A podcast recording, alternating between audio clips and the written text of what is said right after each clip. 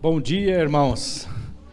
Que a paz do nosso Senhor Jesus Cristo esteja em cada coração, amém? Como é bom estar aqui, ver os irmãos, alguns que nós não tínhamos visto já há alguns dias, alguns meses. Glória a Deus, nosso coração se alegra no Senhor pela sua vida. E estamos aqui com um clima de oração. Os irmãos estão sentindo aqui? Quem está aqui presente? Amém ou não? Sim ou não? Levante a sua mão. Quem está sentindo?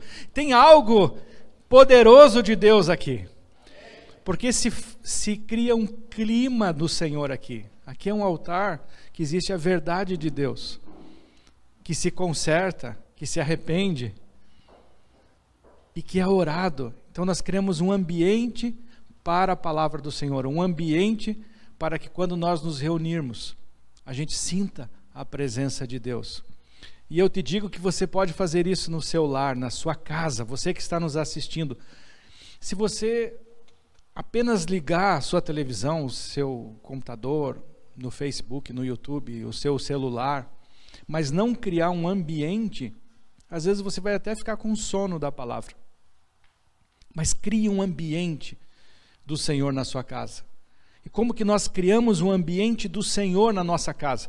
Orando todos os dias, abençoando a nossa casa, abençoando a nossa família, declarando o poder de Deus, dizendo eu e minha casa servimos ao Senhor, nem que seja profeticamente, porque às vezes nós sabemos que na sua casa tem alguém que não serve o Senhor ainda, mas profeticamente declare isso, eu e minha casa vamos servir ao Senhor.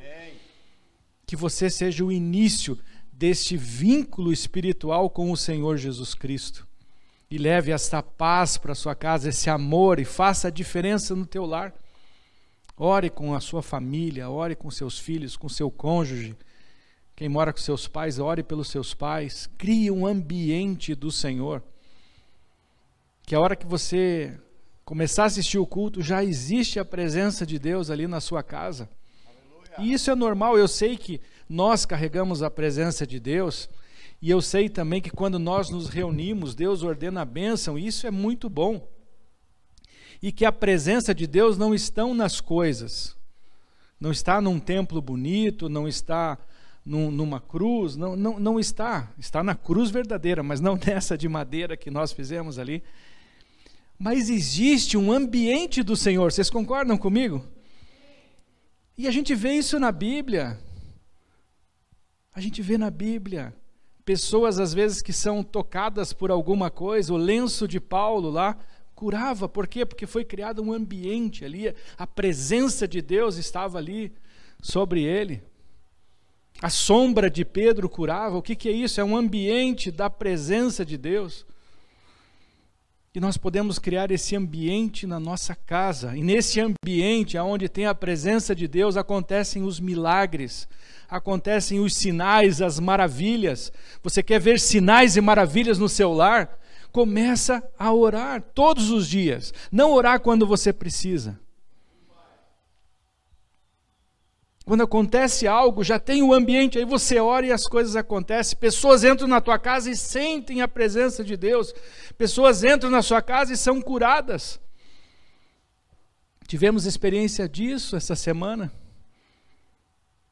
Eu não vou me alongar aqui, mas temos tido experiências de pessoas que entram em lares que são assim, e são curados. A pessoa, não, fiquei curado, eu estava doente, fiquei curado.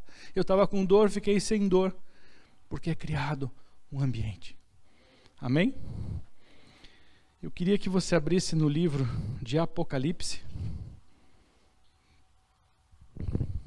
O pastor Tiago falou dos 24 anciões. Ele não falou, mas ele orou. Lembra, pastor Tiago? Que você orou não foi por acaso, porque o Senhor está aqui, está conduzindo o Espírito Santo de Deus, que tem os segredos do Senhor, porque a Bíblia diz que o Espírito Santo de Deus, ele conhece as profundezas do coração de Deus. Então, aquele que conhece as profundezas do coração de Deus, os segredos de Deus, está aqui. E é Ele que fala conosco, é Ele que faz a diferença nas nossas vidas.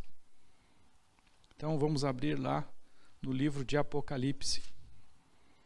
E quando eu estava orando, o Senhor colocou no meu coração que Ele, assim como Ele fez com João aqui, neste momento, Ele quer fazer conosco. Ele quer colocar uma nova perspectiva na nossa mente, amém?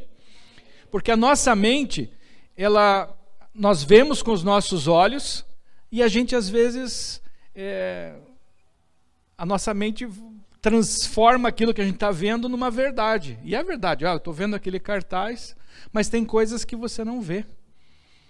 Esses dias o pastor Tiago falou para mim: olha, tem um negócio no cartaz ali que você não viu. Então tem coisas que a gente não vê. O Senhor quer ampliar. Mas não é ampliar a tua visão, mas é ampliar a tua visão com que você enxergue na perspectiva de Deus. Porque Deus ele enxerga tudo, ele enxerga o todo. A perspectiva dele é completa e a nossa perspectiva ela é, é muito pequena e ele quer ampliar. Então eu oro para que nessa manhã, você que está aqui no, no, no nosso templo, para você que está me assistindo, que venha um milagre de Deus e amplie o teu pensamento, não naquilo que você está me olhando. Porque você está olhando por uma pessoa simples, baixinho, gordinho, que não tem tanta capacidade. É, a minha esposa diz que me ama de paixão. Glória a Deus por isso. Olha como Deus é bom. Deu para ela uma nova perspectiva. Ela deve olhar o meu coração e falar como ele é lindo, né? Eu saí de casa hoje, ela, como você está elegante, como está bonito. Eu falei, glória a Deus, como Deus é bom. Ele amplia a visão, porque se colocar, ela podia olhar baixinho, gordinho. Como você está gordinho, quando você está baixinho. Né? Eu falo que eu sou do tamanho do Pedro e do Daniel, eles têm 1,82m, 83 É só me esticar. Se esticar, eu fico magro e alto. Né? Então Deus quer ampliar a nossa perspectiva, a nossa visão. Seria a mesma coisa como se eu pegasse dois de vocês e levassem lá para uma granja, uma super granja. Imagine uma granja assim com milhões de frangos, milhões de frangos, assim, muito grande. E quando a gente entrasse na granja, um de vocês, um, um, um franguinho, saísse lá da granja, escapou o franguinho, e aí eu pergunto para um de vocês, foram dois, e pergunto assim: o que, que você está vendo? E aí ele olha assim e fala: Estou vendo um franguinho. Já sei, pastor Guilherme, o senhor nos trouxe aqui para comer um frango. E nós vamos comer um frango, vamos nos deliciar e vamos embora. Aí eu pergunto para o outro: Você, o que, que você está vendo? Uau, pastor Guilherme, que granja! Ele nem olhou aquele franguinho. Ele está olhando a granja. Milhões de frangos, pastor Guilherme. Que bênção isso aqui! Com certeza o senhor está nos trazendo aqui porque isso aqui vai ser um negócio nosso. Com certeza tem uma oportunidade, nós vamos ampliar isso e vamos ter novas perspectivas. O senhor comprou isso aqui, ou nós vamos comprar, ou esse é um negócio que nós vamos fazer uma consultoria aqui. É, são duas perspectivas diferentes. O Senhor quer aumentar a nossa perspectiva, porque a perspectiva de Deus é grande, ela é aumentada. Então, aqui, neste livro, neste capítulo, o Senhor levou João para uma nova perspectiva, como se ele tivesse falado assim: Joãozinho, vem cá, Joãozinho, meu amado, né? Porque João era o apóstolo amado do Senhor, queridinho, Joãozinho, vem cá. Deixa eu te mostrar o que, que é o céu, quem é Deus. Deixa eu te mostrar um pouquinho. Mas, João, eu vou levar o teu espírito porque se eu levar o teu corpo, você vai ser consumido diante do trono de Deus, porque é muita coisa que você vai ver, o teu coração vai explodir, o teu sangue vai sair, você não vai aguentar, João. Então eu vou levar você em espírito. Um dia nós vamos poder ir lá com o nosso corpo glorificado, mas João ainda não tinha o corpo glorificado, ele estava vivo. Um dia Deus vai nos dar um corpo glorificado, que aí nós vamos poder ter esse grau de presença de Deus. Então ele levou João em espírito. João, veja aí. E aquilo que nós vamos ler não está no literal, existe revelação para isso. Ele estava vendo, ele escreveu o que ele viu, mais ou menos o que ele achou. É como Elias, como Eliseu, quando viu Elias, ele não sabia nem, nunca tinha visto uma carruagem de fogo. Acho que ninguém tinha visto no, mundo ainda alguma carruagem de fogo que descia do céu. E, não, é a maneira como ele viu, ele imaginou ali carruagem. E às vezes a gente imagina uma carruagem mesmo, né? Os cavalos voando. Mas a gente não sabe se era assim. Era a maneira como ele viu. Então, no versículo 1 do capítulo 4 diz: Depois dessas coisas olhei e vi que estava uma porta aberta no céu.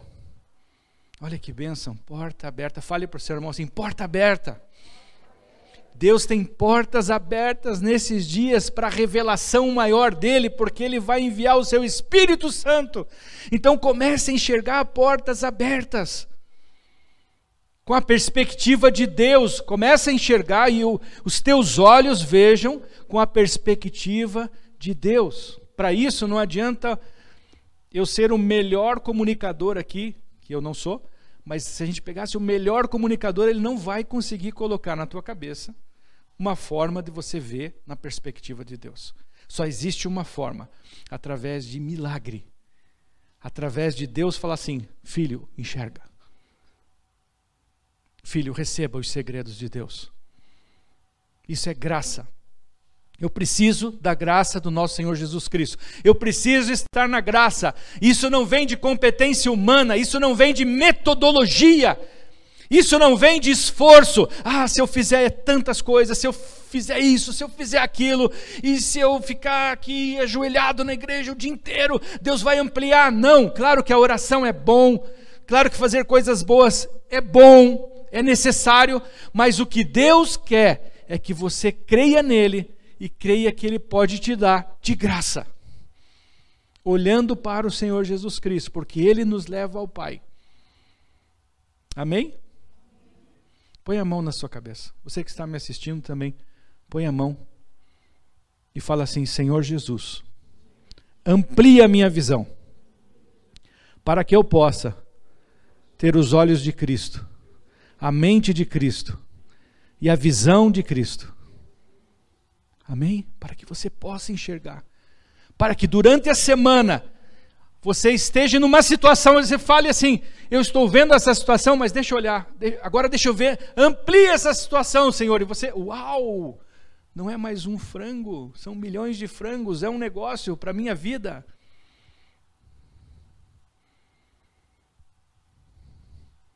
Às vezes a gente acha é uma simples coisinha, essa simples coisinha na mão de Deus pode multiplicar.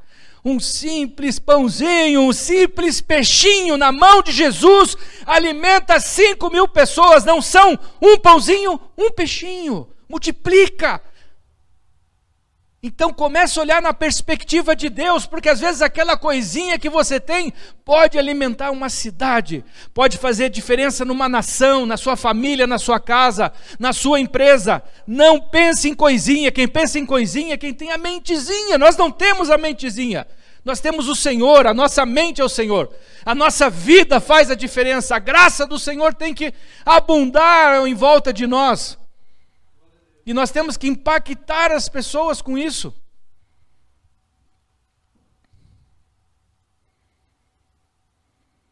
E a primeira voz que ouvi, como som de trombeta falando comigo, disse: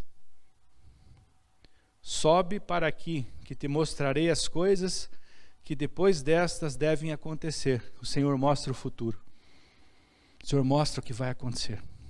O Senhor nos fala, nos prepara. Por isso que nós não fomos pegos de surpresa na Covid-19. Não fomos pegos de surpresa. Porque a, a, gente sempre pregou nesse templo aqui, nesse, nesse púlpito, que no mundo nós teríamos aflições. Nós sempre pregamos que teríamos provações. Nós sempre pregamos que nós estávamos perto do fim.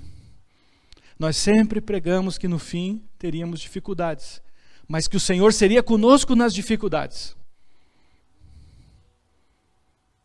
Eu não sei hoje, mas até sexta-feira eu sabia. Não tinha nenhum desempregado no nosso meio. Tem algum desempregado no nosso meio? Que eu saiba, não tem. Se tiver, me procure, porque nós temos vagas em aberto. Em várias empresas que a gente presta consultoria. Estamos contratando.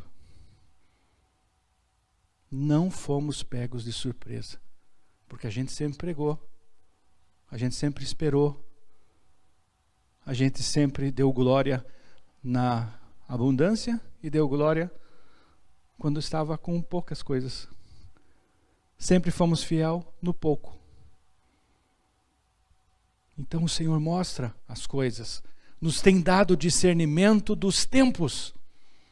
Então nós não somos pegos de surpresa. Pegos de surpresa foram aqueles que, olha, Deus nos dá as coisas. Olha o nosso templo. Tem muitas igrejas devolvendo o templo, infelizmente. Porque todas as coisas passam, mas a palavra do Senhor não passa. A palavra do Senhor jamais vai passar como diz lá em 1 Pedro.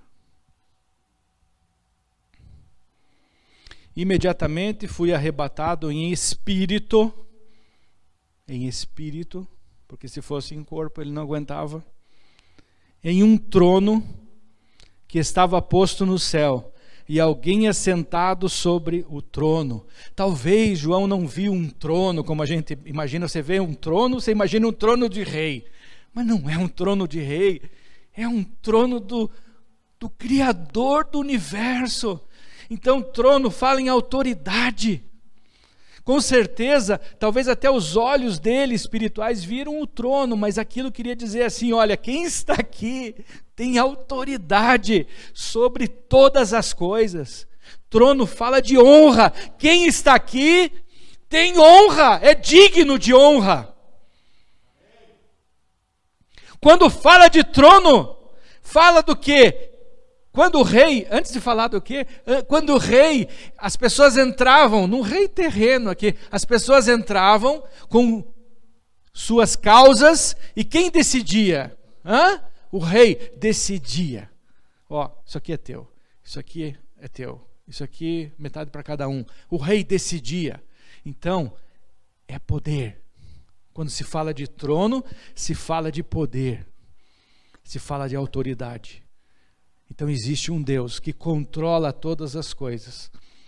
É como se João fosse lá para ver que a coisa não está descontrolada, porque no mundo estava descontrolada naquele período, era um período de perseguição. O que será que passava na cabeça dos apóstolos? Meu Deus, Jesus morreu, e agora? O que, que passava na cabeça? Será que Deus perdeu o controle? Nós estamos aqui sendo perseguidos, mortos.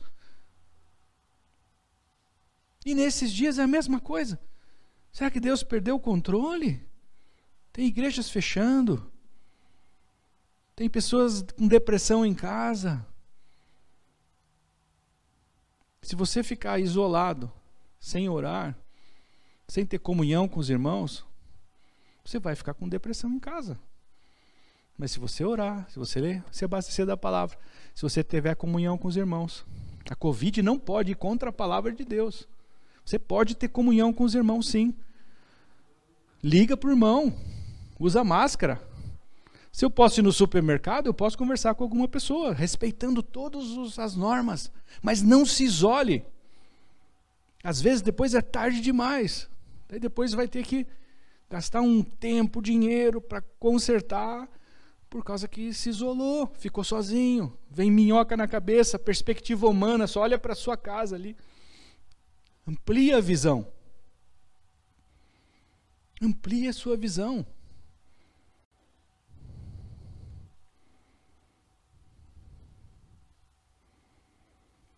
E o que estava assentado era, na aparência, semelhante a uma pedra de jaspe. Pedra de jaspe, uma pedra branca, translúcida. Com certeza que ele estava vendo a santidade de Deus. E de sardônio, vermelha. O sangue de Jesus Cristo, a justiça do Senhor. Deus é um Deus santo e justo. E ao redor do trono havia um arco-íris, semelhante na aparência a esmeralda. Com certeza ele viu esse arco-íris. E deve ter sido colocado no coração dele. Existe uma aliança eterna nesse trono com a terra comigo.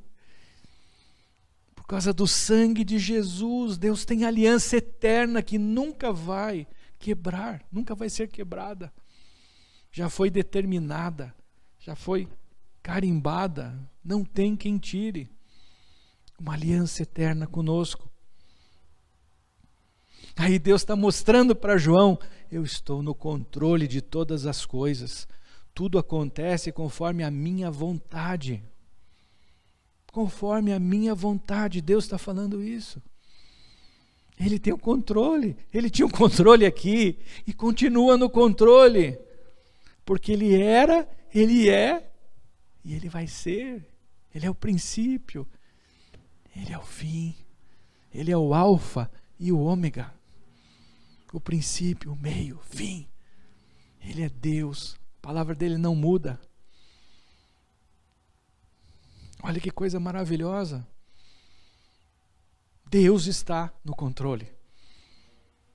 Tem gente que acha que Deus perdeu o controle. Olha, Deus está. Covid, toda essa situação da terra. Deus perdeu o controle. Deus está tudo no controle. São os irmãos, são pessoas que às vezes perdem o controle por não estarem no caminho do Senhor, por se afastarem de Deus, mas o Senhor não perde o controle. Ao redor do trono também havia 24 tronos. E via sentados sobre os tronos 24 anciãos, vestidos de branco, que tinham nas suas cabeças coroas de ouro. Nós teremos coroas, seremos coroados, vencedores. Seremos honrados, vestidos de branco, porque o sangue do Senhor Jesus nos lavou. Olha que coisa linda isso! O sangue nos lava. E nós temos paz, ficamos tranquilos. Do trono saíam relâmpagos, vozes e trovões. Diante do trono ardiam sete lâmpadas de fogo, as quais são os sete Espíritos de Deus. Também havia diante do trono como um mar de vidro, semelhante ao cristal, e ao redor do trono, um ao meio de cada lado, quatro seres viventes, cheios de olhos por diante e por detrás. O primeiro ser era semelhante a um leão, o segundo semelhante a um touro, o terceiro tinha o rosto como de homem, e o quarto era semelhante a uma águia voando. Os quatro seres viventes tinham cada um seis asas e ao redor e por dentro estavam cheios de olhos. Não descansem, não descansam nem de dia nem de noite, dizendo: Santo, Santo, Santo é o Senhor Deus, o Todo-Poderoso. Aquele que era e que é e que há de vir. Santo Santo, Santo é o Senhor Deus, o Todo-Poderoso, aquele que era e que é e que há de vir. Quando os seres viventes davam glória, honra e ações de graças ao que estava assentado sobre o trono, ao que vive para todo sempre, os vinte e quatro anciãos prostravam-se diante do que estava assentado sobre o trono e adoravam ao que vive para todo sempre. E lançavam as suas coroas diante do trono, dizendo: Digno és, Senhor nosso Deus e nosso, de receber a glória, a honra e o poder. Pois tu criastes todas as coisas, e por tua vontade existem e foram criadas.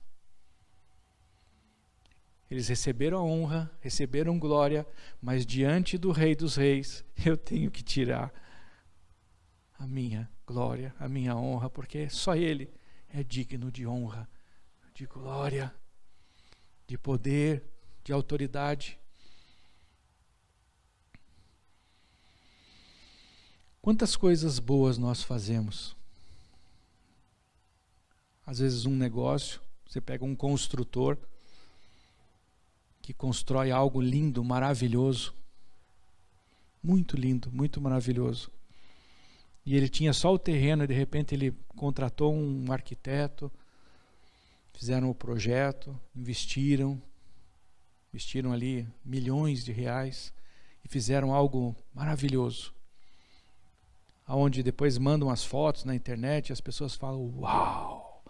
Um daqueles prédios lá de Dubai assim".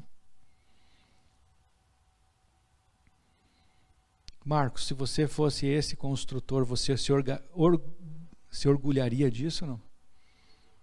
Você não ia mostrar para os outros? Você ia cuidar disso? Hã? Não ia cuidar? E os nossos filhos? Nós cuidamos dos nossos filhos? A gente não se orgulha dos nossos filhos, hein, pastor Marcelo? Vê o Felipe na igreja, a sua esposa, lhe deu uma netinha. Não é bacana isso? Puxa. Você lembra quando ele era pequeno? Isso te orgulha, hein, Naya? Sim ou não? Foi vocês que criaram, não foi? Não é uma benção isso? Hein, Tony, Janes? A Isabela, que agora está com um bebê. Hã? Com Tobia. Vai ser um homem de Deus. Vocês olham assim, nossa, no, às vezes não falam entre vocês dois, a nossa belinha, né? Tão pequenininha, agora já está com um bebê. Ó, oh, o Tony fez assim. Não se orgulha disso? Vocês vão ajudar? Hã? Vocês vão sumir, não vão nem ver lá? Quando ela tiver um neném, alguém vai ajudá-la, Marcos? Ou só você que vai ficar lá? Vai ajudar? E quem já fez aqui um projeto de doutorado, estudou lá dois anos, e daí vai fazer a tese final, e é aplaudido, e aquele projeto é maravilhoso, e dá até para ser feito na prática, e vem recursos até do, do Estado para criar aquele projeto, a pessoa ela não vai cuidar desse projeto, sim ou não? Ou ela vai largar de qualquer jeito? O que, que vocês acham? Vai cuidar? Nós que somos maus cuidamos das coisas. Agora olha aqui, versículo 11 de novo. Digno és, Senhor nosso e Deus nosso, de receber a glória, a honra e o poder, pois criastes todas as coisas. Por isso que ele cuida dos pardais. Por isso que ele cuida das ervas do campo. Porque Ele criou todas as coisas. Esses dias eu vi uma cena que só pode ter sido Deus para me mostrar essa cena. E eu entendi essa palavra aqui. Nessa cena, algo assim que foi tremendo isso que aconteceu. Vocês conhecem ali a Avenida Presidente Kennedy, né? Tem o nosso escritório ali. Pensa no movimento. Para uma pessoa atravessar ali tem que tomar cuidado. Tem um cachorro de rua que fica ali perto. Um cachorrão grande. E esses dias eu estava ali para atravessar a rua e o cachorro estava do outro lado da rua, vindo em direção a Kennedy e aquele trânsito e os dois os sinaleiros abertos de um lado e do outro. O cachorrão veio, mas não olhou nem para um lado nem para o outro e atravessou. Era só carro desviando. Quase... Aí eu achei que ele ia parar ali, eu não sabia o que eu fazia. Se eu berrasse, eu estava capaz de assustar ele. E aí ele atravessou o outro lado e, e, agora morreu. Então, e virou à esquerda e foi. Eu vejo esse cachorro todo dia. Eu não vi esse cachorro só uma vez. Porque se eu não visse todo dia, eu falo assim, de hoje não passa. A próxima atravessada, algum carro pega ele. Eu falei assim: imagine, deve ter um anjo. Porque é uma criatura de Deus. Deus deve estar protegendo esse cãozinho. Não tem outra explicação. Para aqui um pouquinho, vai, para os carros. Não tem outra explicação. Oh, pastor, isso é heresia. Não é heresia. É, o Senhor está dizendo que Ele criou todas as coisas. Se Ele cuida do cachorro, não vai cuidar de nós, que somos filhos, que o Senhor, nós temos herança eterna. Quantos anjos vocês acham que tem para nos cuidar? Sexta-feira estava um, uma bênção aqui, nós, eu vi anjos aqui nesse altar. Falei para o Júnior, falei para o Samuel que estavam aqui tocando. Falei, vocês não estão ouvindo? Tem outros instrumentos, foi uma bênção. Venha na sexta-feira, porque tem acontecido coisas maravilhosas nesse ambiente. Tem anjos do Senhor para nos cuidar. O Senhor não perdeu o controle.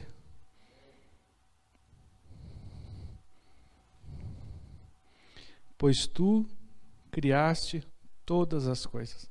Nós, a grama que está ali fora, as árvores, os cachorrinhos, os passarinhos, os cavalinhos que o Eterlei gosta e por tua vontade existem, por vontade própria. Eu e a Patrícia tivemos a vontade de criar o Pedro, o Daniel, Deus nos deu e nós criamos. Muitas vezes você tem vontade de um projeto e é bom e você vai cuidar. E Deus nos criou por vontade própria. Eu vou criá-los aquele que cria, cuida. O Senhor está nos falando isso nessa manhã, para que a nossa expectativa seja uma expectativa maravilhosa do reino de Deus. Essas palavras são vivas e verdadeiras. Amém? Vivas e verdadeiras. E o Senhor quer criar uma expectativa nessa manhã no nosso coração. A presença de Deus está aqui. Que você continue com os olhos e ouvidos bem abertos. Fale assim para o seu irmão: Deus quer te dar uma expectativa.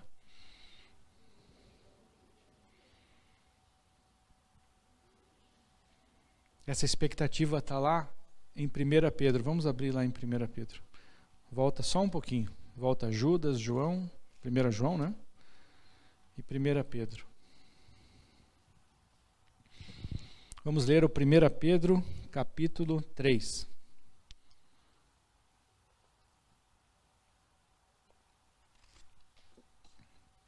Primeira Pedro, capítulo 3. Desculpe. 1 Pedro, versículo 3. 1 Pedro, capítulo 1, versículo 3. Bendito seja o Deus e Pai de nosso Senhor Jesus Cristo, que, segundo a sua grande misericórdia, nos gerou de novo para uma viva esperança, pela ressurreição de Jesus Cristo dentre os mortos. Nos gerou de novo porque nós temos que nascer de novo, aceitar o Senhor Jesus Cristo como Senhor, Salvador da nossa vida, nos arrependermos dos nossos pecados, receber o Espírito Santo de Deus e nascer de novo. É isso que o Senhor Jesus nos ensina. É isso que ele ensinou a Nicodemos que Nicodemos não entendia, que era um mestre da lei. Isso ele quer que nós tenhamos uma viva esperança. Não é uma esperança qualquer. Não é uma esperança, ah, tenho esperança que eu vou prosperar, tenho esperança que Deus vai me ajudar. Não, é uma viva esperança, é algo que dá para tocar, é vivo, é igual a palavra de Deus, ela é viva, é eficaz, é poderosa, ela cura, salva e transforma. Não é uma palavra qualquer, nós não estamos aqui louvando e adorando a um Deus qualquer, não é mais um culto de uma igreja num bairro. Isso aqui é a pregação do verdadeiro evangelho que muda as pessoas, que transforma. E é isso que o Senhor quer, por causa de quê? Por causa da misericórdia dele, ele teve uma misericórdia conosco e falou assim: Eu vou dar uma segunda chance e vocês vão viver de novo. Eu vou fazer vocês nascerem de novo, nascerem para uma viva expectativa, uma viva esperança. Através do que? Através da ressurreição de Jesus Cristo dentre os mortos. Não foi simplesmente assim, ó, oh, vocês vão, agora todo mundo tem uma segunda chance. Não, não. Eu envio o Senhor Jesus Cristo. Ele morre por vocês. Cordeiro, sem mácula e vocês, a partir daí, têm uma viva esperança. Vocês aí têm a salvação. Para uma herança incorruptível. Uma herança, existe uma herança. Jamais fale assim se o seu pai não te deixou nada. Ah, meu pai não me deixou nada. Não, você tem uma herança maior, que é incorruptível, incontaminável, não tem como contaminar essa, essa, essa herança. E imarcessível, imarcessível, guardada nos céus para vós. Existe uma herança guardada nos céus para nós. Que pelo poder de Deus sois guardados. Então o Senhor nos guarda, pelo poder dele, guarda nosso coração, guarda nossa mente guarda nossa alma, o nosso físico, nos ajuda. O favor dele vem sobre nós. Você pode orar porque Deus ouve a sua oração, ele vai responder. Hoje, durante o louvor, Deus colocou no meu coração para falar isso para algumas pessoas. Deus direcionou exatamente, viu, irmã? Viu, pastor Marcelo? Viu, Marcos? Pessoas que eu falei. Foram pessoas que o Senhor me direcionou a falar. Porque Ele é bom, Ele faz. Ele é maravilhoso.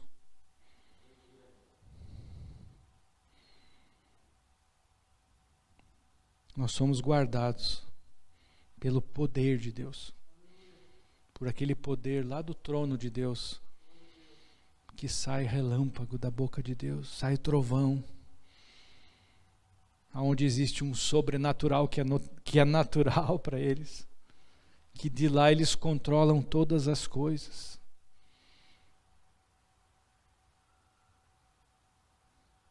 Nabucodonosor era um rei.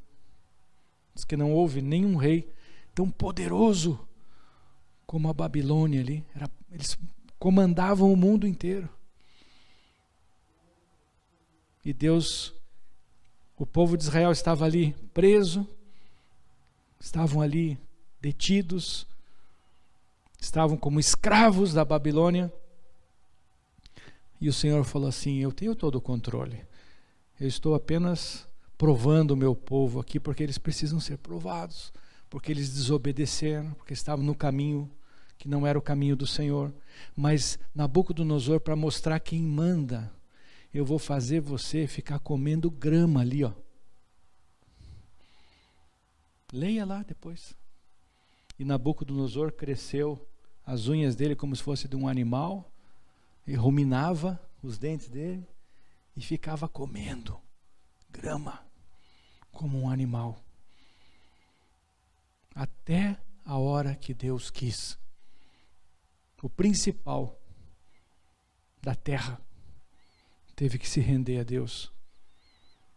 Se não vai se render por bem, eu vou mostrar, porque no meu trono aqui existe autoridade.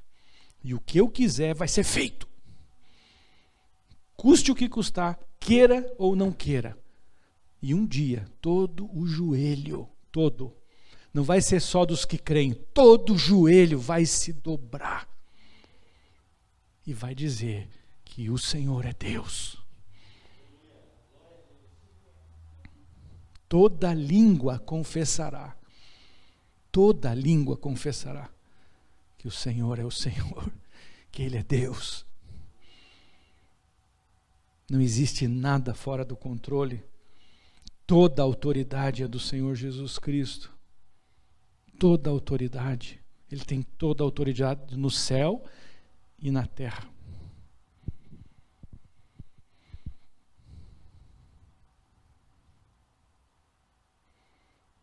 Que pelo poder de Deus sois guardados mediante a fé para a salvação preparada para se revelar no último tempo. Se prepare, irmãos, que o Senhor está revelando coisas para esse tempo agora. Não é para o tempo futuro, nós já estamos no tempo que eles estão dizendo aqui, já estamos no fim. É claro que esse fim a gente não sabe quando, pode ser 10, 3, 20, 50, 100 anos, mas é o fim. Se você pegar milhares de anos, 100 anos em milhares de anos, 30 anos em milhares de anos, é o fim. É, depende do que, que você compara. É o fim. 100 anos, estamos falando aí de duas gerações. 70 anos, duas gerações. Quando se fala de muitas gerações, duas gerações, é o fim. E nesse tempo vai ser revelado. Então fique esperto, fique atento. Amplie a sua visão. Porque no fim Deus vai te dar algumas coisinhas que vão multiplicar. Deus vai te dar uma ideiazinha que vai multiplicar. Deus vai te dar uma palavra que vai virar viva e eficaz, e vai curar, e vai transformar, e vai salvar.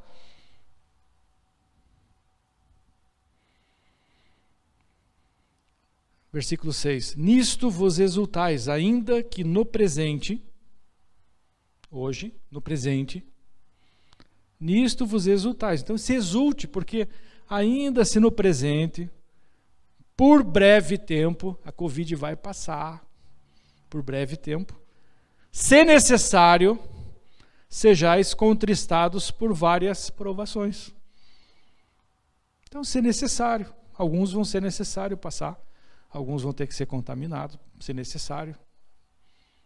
Não, não vou deixar de ser um homem de Deus se eu pegar Covid. Tem homens de Deus que morreram de Covid. Tem homens de Deus que passaram por uma situação. Porque, se necessário, uma aprovação. Nós não estamos aqui dizendo, nós somos fortes. Deus é conosco que jamais vai vir a Covid. Não fala isso, porque está contra a palavra. A palavra diz que se por um se necessário, por um período. É claro que Deus nos livra e eu glorifico a Deus porque aqui estou aqui com saúde. Não peguei, nenhum da nossa família pegou. Um da nossa igreja pegou, dois e, e foram curados. Já demos o testemunho. E quem pegou? Homem e mulher de Deus, fiéis aqui no altar.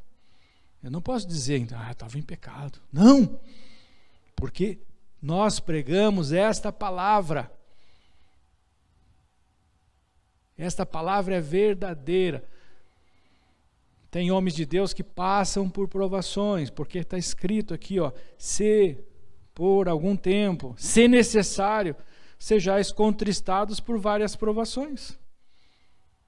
O apóstolo Paulo teve uma provação que nunca, não foi revelada, o que, que era, a Bíblia não diz, mas que ele pediu três vezes lá para o Senhor e o Senhor falou: A minha graça te basta. Mas não é por isso que eu não vou pedir para ser curado, não é por isso que eu não vou pedir para que as coisas sejam boas. Mas eu tenho que saber que eu posso, por um tempo, se necessário, passar por alguma pregação, por alguma provação.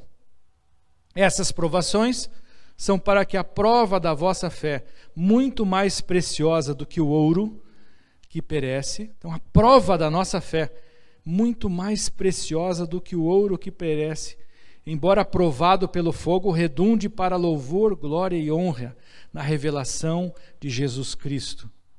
Embora não o tendes visto, o amais. Nós amamos o Senhor Jesus Cristo, mesmo não vendo com os nossos olhos, porque amamos Ele, porque vemos Ele pela fé.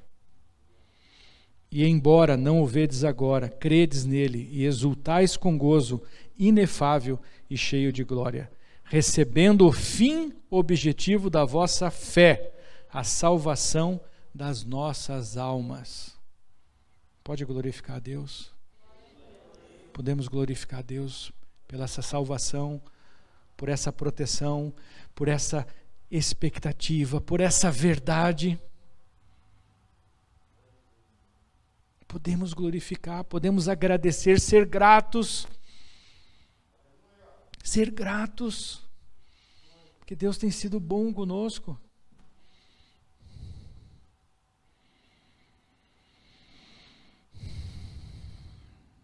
Vamos pular lá para o versículo 23. 1 Pedro. Tendo sido regenerados, não de semente corruptível, então nós somos gerados, existe uma semente de Deus dentro de nós que não é corruptível, mas incorruptível, pela palavra de Deus, a qual é viva e é permanente. Existe uma palavra, se abasteça da palavra, quer vencer nesses dias, tem que ser com a palavra de Deus. Esta palavra aqui, a palavra de Deus. Ela é viva, ela é eficaz, eu preciso dela todos os dias, como água. Nós vemos, eu, eu venho falando isso, eu, os pastores, há mais de 20 anos. A gente fala da palavra, é viva, irmãos, é viva. O salmista diz que eu guardei a palavra no meu coração para não pecar contra ti. Nós não fomos pegos de surpresa porque estávamos cheios da palavra de Deus dentro do nosso coração, a palavra verdadeira que é eficaz, que é transformadora, ela está dentro de nós, ela é viva, ela tem poder. Aqueles que não têm a palavra são pegos de surpresa, ficam tristes, deprimidos, meu Deus, ficam com medo, porque não tem a palavra guardada no seu coração. A palavra não é só domingo, a palavra tem que ser enxertada durante a semana, tem que ser ruminada, você tem que ler novamente, pensar, ler outras coisas, pedir ao Espírito Santo que revele, ter um tempo de oração e de leitura da palavra. Mais do que nunca, para você não ser pego de surpresa, para você não cair em tentação. Quando vem a tentação, se você estiver cheio da palavra, a tentação vem, não é pecado a tentação, o inimigo vem, mas a palavra, você está cheio da palavra, você diz não ao pecado, você diz não à tentação e segue o caminho, porque a palavra diz: resisti ao diabo e ele fugirá de vós. Resisto ao diabo, é o diabo que vem nos tentar, é o diabo que vem fazer com que você peque, mas você resiste, resiste com quê? Com a palavra. Como que Jesus resistiu ao diabo no deserto? Ele veio até com a palavra de Deus, mas uma palavra fora do contexto, e Jesus com a palavra que estava dentro dele, que era ele, porque ele diz: Eu sou a verdade e a vida, eu sou a palavra, a palavra ela é viva. Jesus era a palavra, ele foi contra o inimigo com a palavra que era ele mesmo. E o inimigo que fugiu. Tentou de novo, tentou de novo, mas fugiu. Vão vir tentações sobre a sua vida. E vem, a Bíblia diz. Mas nós vamos estar cheios da palavra. E nós vamos dizer não. Não. Não. Aqui não. Eu resisto ao diabo. Porque ela é viva. Ela é permanente. Ela é viva, viva. Isso aqui não é um livro morto, não é. Isso aqui é vivo, vivo. Jesus morreu, ressuscitou, isso é verdade. Nós podemos lançar a palavra, ela é viva. Cuidado com o que você fale. Não amaldiçoe, só abençoe, porque a palavra é viva, tem o poder. Versículo 25: Mas a palavra do Senhor permanece para sempre. E esta é a palavra que vos foi pregada. Mas a palavra do Senhor permanece para sempre. E eu queria finalizar aqui com uma parábola que o Senhor vem falando muito forte no meu coração nesses dias, que está lá em Mateus, capítulo 21, versículo 28. Vamos encerrar com essa parábola.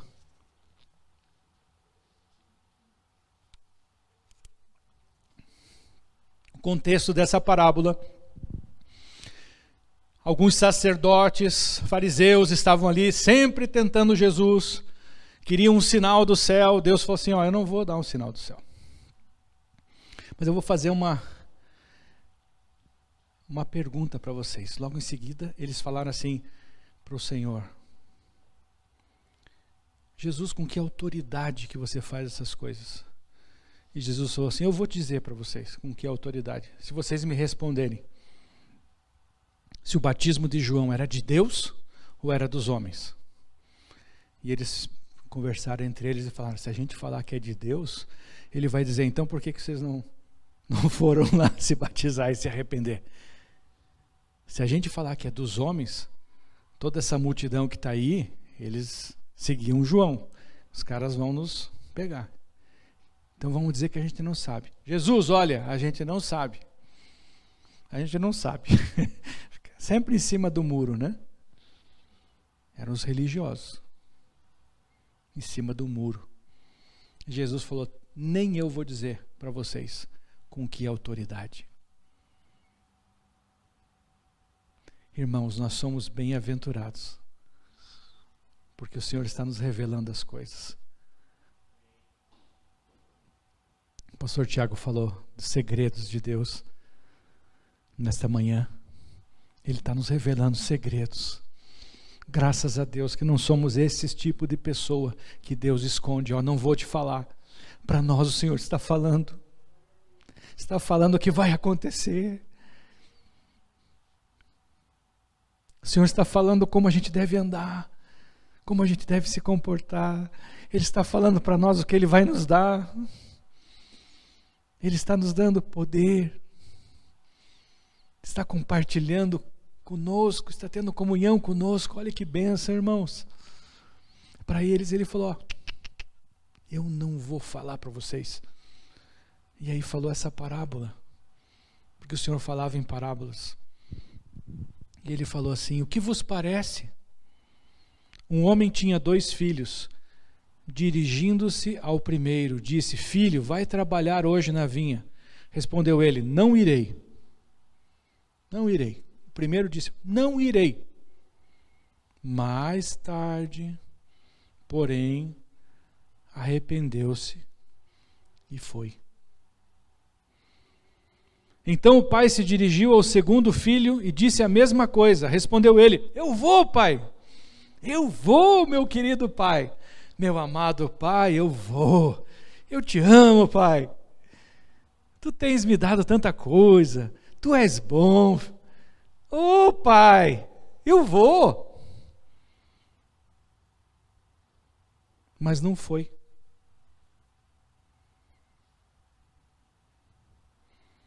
Qual dos dois fez a vontade do pai? Responderam-lhe os sacerdotes, aqueles homens lá, responderam o primeiro. Aquele que disse que não ia, mas foi. Disse-lhes Jesus: Em verdade vos digo que os cobradores de impostos e as meretrizes entram adiante de vós no reino de Deus. Pois João veio a vós a fim de vos mostrar o caminho da justiça, e não crestes nele, mas os cobradores de impostos e as meretrizes creram. Vós, porém, mesmo vendo isto, não vos arrependestes para credes nele. E esta verdade nós precisamos pregar, e esta verdade nós precisamos crer, que é o arrependimento.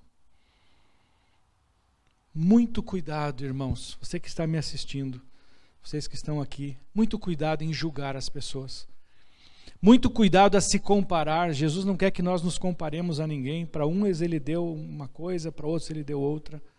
Não se compare a ninguém, porque ele está dizendo ali: olha, se a prostituta, se a meretriz se arrepender E você não, ela vai entrar antes no reino de Deus. Por isso que nós vamos ter muitas surpresas no céu. Nós vamos ver lá pessoas lá que a gente fala mal até hoje. Não estou dizendo nós, mas a mídia e todo mundo, às vezes até cristãos, descem a lenha. Ah, como é que ele está aqui? Porque num leito, num leito, ele se converteu. E Deus como a gente vai ter surpresa e falar: cadê, o, cadê aquele, aquele cara que eu li um monte de livros dele? Milhares de livros, onde é que ele está? Olha, ele não está aqui. Porque ele pecou e não se arrependeu. Ele deixou que o orgulho e a vaidade entrasse no seu coração. É um alerta. Porque nós precisamos crer nesse arrependimento e não falar que nem os religiosos, ah, prostituta, tal. Mas eu não me arrependo. E aqui está falando da verdade do Senhor. A verdade do Senhor não é quem fala, é quem faz. Ponha isso no seu coração. A verdade do Senhor não é quem fala, é quem faz. Isso é a prática. A palavra aqui, ela precisa ser praticada. Eu aqui fala de perdão, eu falo de perdão, eu perdoo. A palavra diz que eu preciso ajudar o irmão, eu vou lá e ajudo. Que eu preciso ter comunhão com os irmãos, amar ao próximo como a mim mesmo, eu pratico. É isso que a Bíblia está falando. Jesus falou assim: ó, vocês falam, vocês estão falando, sabem decore e salteado a Bíblia, andam conforme um sacerdote, vivem conforme um sacerdote aparentemente, mas vocês não fazem o que vocês estão falando. Por isso as meretrizes estão entrando antes no reino de Deus, porque estão se arrependendo. Então, temos que nos arrepender. Pecamos, nos arrependemos. Mudamos de vida. Nos convertemos a Deus, a Jesus Cristo, ao caminho, à verdade e à vida que é o Senhor Jesus Cristo, que nos leva ao Pai e voltamos na viva esperança. Cada vez que nos arrependemos, voltamos para a viva esperança. Podemos estar felizes, podemos ter expectativas, esperança viva, sabendo que Deus está no controle de todas as coisas, que Ele é o nosso Pai, que o favor dele vem sobre nós, que aconteça o que aconteça. Se Ele protegeu o cachorrinho lá da Kennedy, vai proteger você, vai te guardar vai te abençoar, vai abençoar sua família, vai guardar os teus, vai cuidar dos teus, vai te dar o pão, não vai deixar você ser desempregado, porque Ele é maravilhoso pela misericórdia dEle e porque Ele nos criou, criou todas as coisas para nós, para o nosso prazer, para que sejamos felizes. Deus quer que você seja feliz, que tenha esperança e não que viva com medo, escondido, com um monte de minhoca na cabeça. Que o Senhor, nessa manhã, amplie a tua visão, enxerte essa palavra viva no teu coração e que ela caminhe com você. Seja mais uma palavra que caminhe com você. Que você lembre desse cachorrinho durante a semana e fala assim: Eu sou muito mais, eu tenho muito mais valor do que esse cachorrinho. Deus está comigo, me protegendo. O que eu orar, Deus vai fazer. Deus vai me ajudar, porque Ele determina o poder dele sobre as minhas mãos. Eu vou abençoar a minha empresa, a minha casa, os meus filhos, todo o empreendimento das minhas mãos, a minha mente, para que Deus me dê criatividade para que eu possa prosperar em tudo aquilo que o Senhor colocar nas minhas mãos, para que eu tenha energia, para que eu seja curado. Que você saia desta deste culto, você que está nos assistindo, você que está aqui com esperança viva. Que você saia daqui com a graça de Jesus Cristo. Amém? Que Deus te abençoe. Que o Espírito Santo esteja contigo, revelando coisas novas trazendo os segredos de Deus para o teu coração. E que a graça do nosso Senhor Jesus Cristo esteja contigo. Que você tenha comunhão com Deus nessa semana. Que você ore, busque a palavra, rumine essa palavra, leia, se aprofunde. e você vai ver a diferença na sua vida. Em nome de Jesus. Amém.